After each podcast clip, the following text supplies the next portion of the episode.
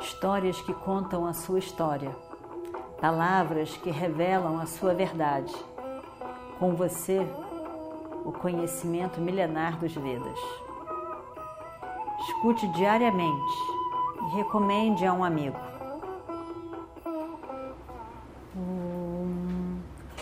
Vakratunda Mahakaya Surya Koti Samaprabha Nirvignam Kurume Deva Sarvakaryeshu Sarvada. Continuando então a nossa história do Mahabharata, Indra desce do seu trono para receber o seu filho. E faz com que ele se sente junto com ele no mesmo trono. E para quem olhasse, pareciam dois Indras ali sentados, como se o sol e a lua tivessem se encontrado naquele naquele trono. Indra olha para o filho e passa a mão na cabeça do filho.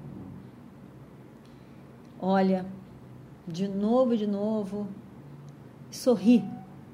E sorri com carinho, sorri com satisfação, sorri pelo prazer de ter Arjuna, essa pessoa, esse filho de quem ele tinha realmente muito orgulho. E os dois ali sentados eram algo realmente surpreendente. Os dois sorriam, os dois estavam felizes, estavam juntos, pai e filho. Como é comum em Indra Louca, Swarga Louca, como é comum, tem muita música, é um lugar de muita música, muita arte, muita dança, e todas as artes. Arjuna estava ali, sentado junto com seu pai, e aparecem as apsaras mais lindas e descritas como as mulheres mais lindas do mundo. Do mundo. Todas que já se tinha, que Arjuna já tinha ouvido falar, milhões de vezes como as mulheres mais lindas. Menaka, Rambha, Urvashi, Tilotama, as mais lindas entre todas as lindas. Arjuna vê todas dançando. E ele olha, que beleza, tudo é lindo, tudo é incrível. Elas cantam ele fica encantado com a voz, com a música. Realmente era algo incrível, que só a arte, a mais pura e refinada arte pode encantar alguém. A Juna estava olhando e olhando, ouvindo a música e ouvindo a música. E o que acontece? incrível. A mais linda das mais lindas. Aquela que era a mais querida dos rishis, a mais querida de Indra também.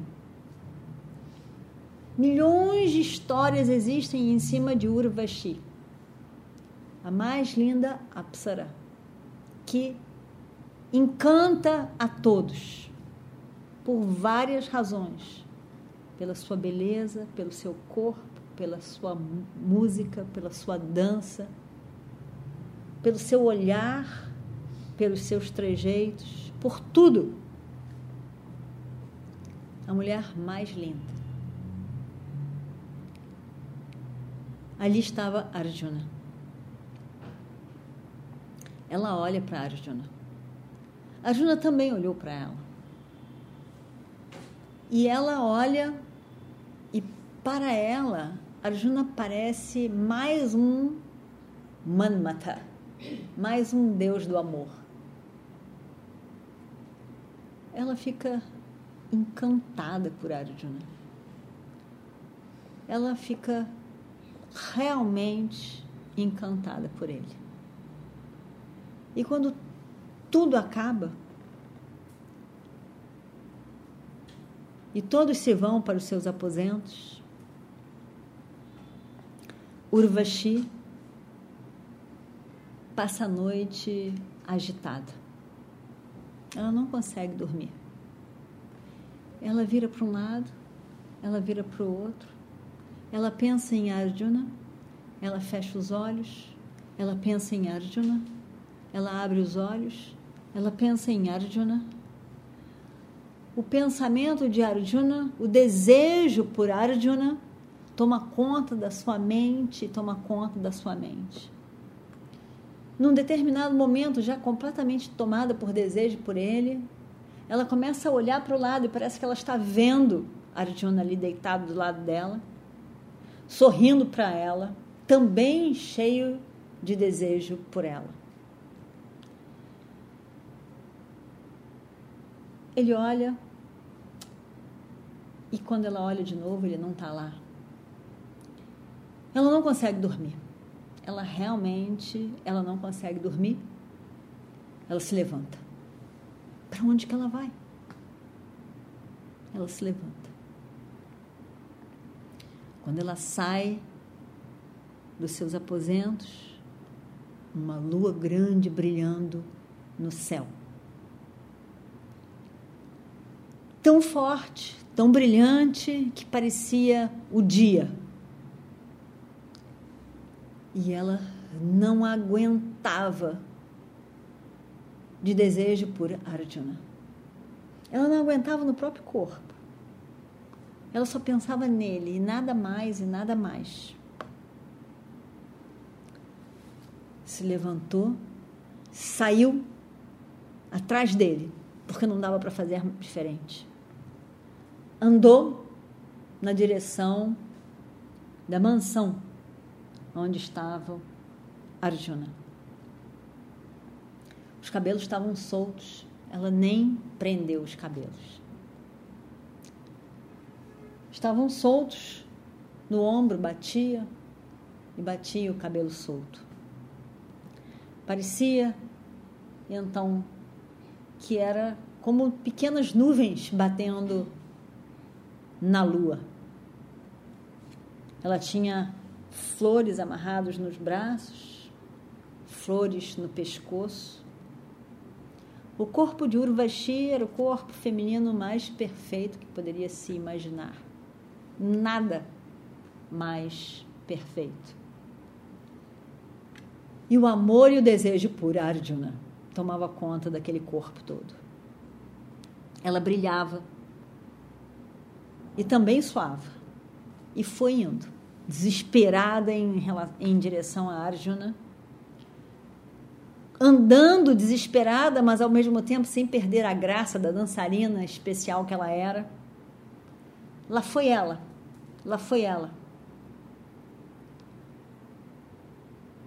E ela chega então no seu destino. A porta da mansão de Arjuna, do palácio em que ele estava. Ela entra. Ela entra e vai entrando até encontrar Arjuna. Arjuna que estava deitado na cama, tranquilamente dormindo. E ela se faz ser notada. Arjuna leva um susto.